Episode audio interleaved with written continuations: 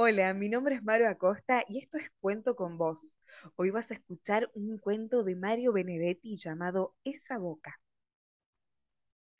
Su entusiasmo por el circo se venía arrastrando desde tiempo atrás, dos meses quizás, pero cuando siete años son toda la vida y aún se ve el mundo de los mayores como una muchedumbre a través del vidrio esmerilado, entonces dos meses representan un largo, insondable proceso.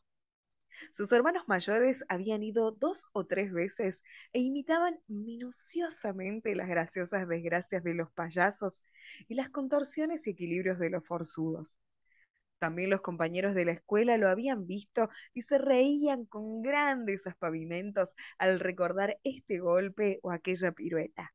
Solo que Carlos no sabía que eran exageraciones destinadas a él a él que no iba al circo porque el padre entendía que era muy impresionable y podía conmoverse demasiado ante el riesgo inútil que corrían los trapecistas.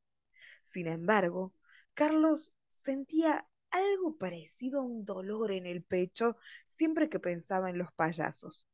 Cada día se le iba haciendo más difícil soportar su curiosidad. Entonces preparó la frase y en el momento oportuno se la dijo al padre.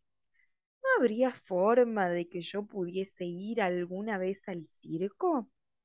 A los siete años, toda frase larga resulta simpática y el padre se vio obligado primero a sonreír y luego a explicarse. No quiero que veas a los trapecistas. En cuanto oyó eso, Carlos se sintió verdaderamente a salvo, porque él no tenía interés en los trapecistas. ¿Y si me fuera cuando empiece ese número? Bueno, contestó el padre. Así sí. La madre compró dos entradas y lo llevó el sábado de noche. Apareció una mujer de malla roja que hacía equilibrios sobre un caballo blanco. Él esperaba a los payasos. Aplaudieron. Después salieron unos monos que andaban en bicicleta, pero él esperaba a los payasos. Otra vez aplaudieron y apareció un malabarista. Carlos miraba con los ojos muy abiertos, pero de pronto se encontró bostezando. Aplaudieron de nuevo y salieron ahora sí los payasos. Su interés llegó a la máxima tensión. Eran cuatro, dos de ellos enanos. Uno de los grandes hizo una cabriola de aquellas que imitaba a su hermano mayor. Un enano se le metió entre las piernas y el payaso grande le pegó sonoramente en el trasero.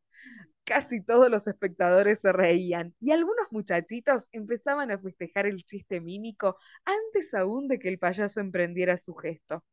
Los dos enanos se trenzaron en la milésima versión de una pelea absurda, mientras el menos cómico de los otros dos los alentaba para que se pegasen.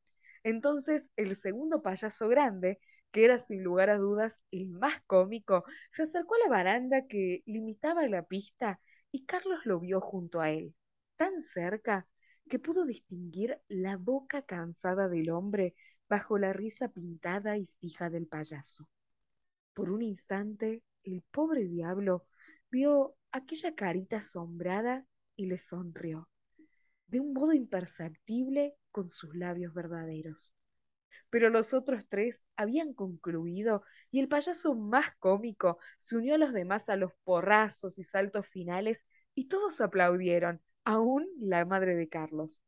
Y como después venían los trapecistas, de acuerdo a lo convenido, la madre lo tomó del brazo y salieron a la calle. Ahora sí había visto el circo, como sus hermanos y los compañeros del colegio. Sentía el pecho vacío y no le importaba qué iba a decir mañana. Serían las once de la noche, pero la madre sospechaba algo y lo introdujo en la zona de la luz de una vidriera. Le pasó despacio, como si no creyera, una mano por los ojos y después le preguntó si estaba llorando. Él no dijo nada. ¿Es por los trapecistas? ¿Tenías ganas de verlos? Ya era demasiado. A él no le interesaban los trapecistas.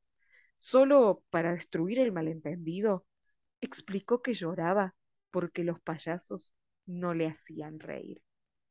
Esto fue Esa Boca de Mario Benedetti. Mi nombre es Maru Acosta y podés seguir escuchando Cuento con vos.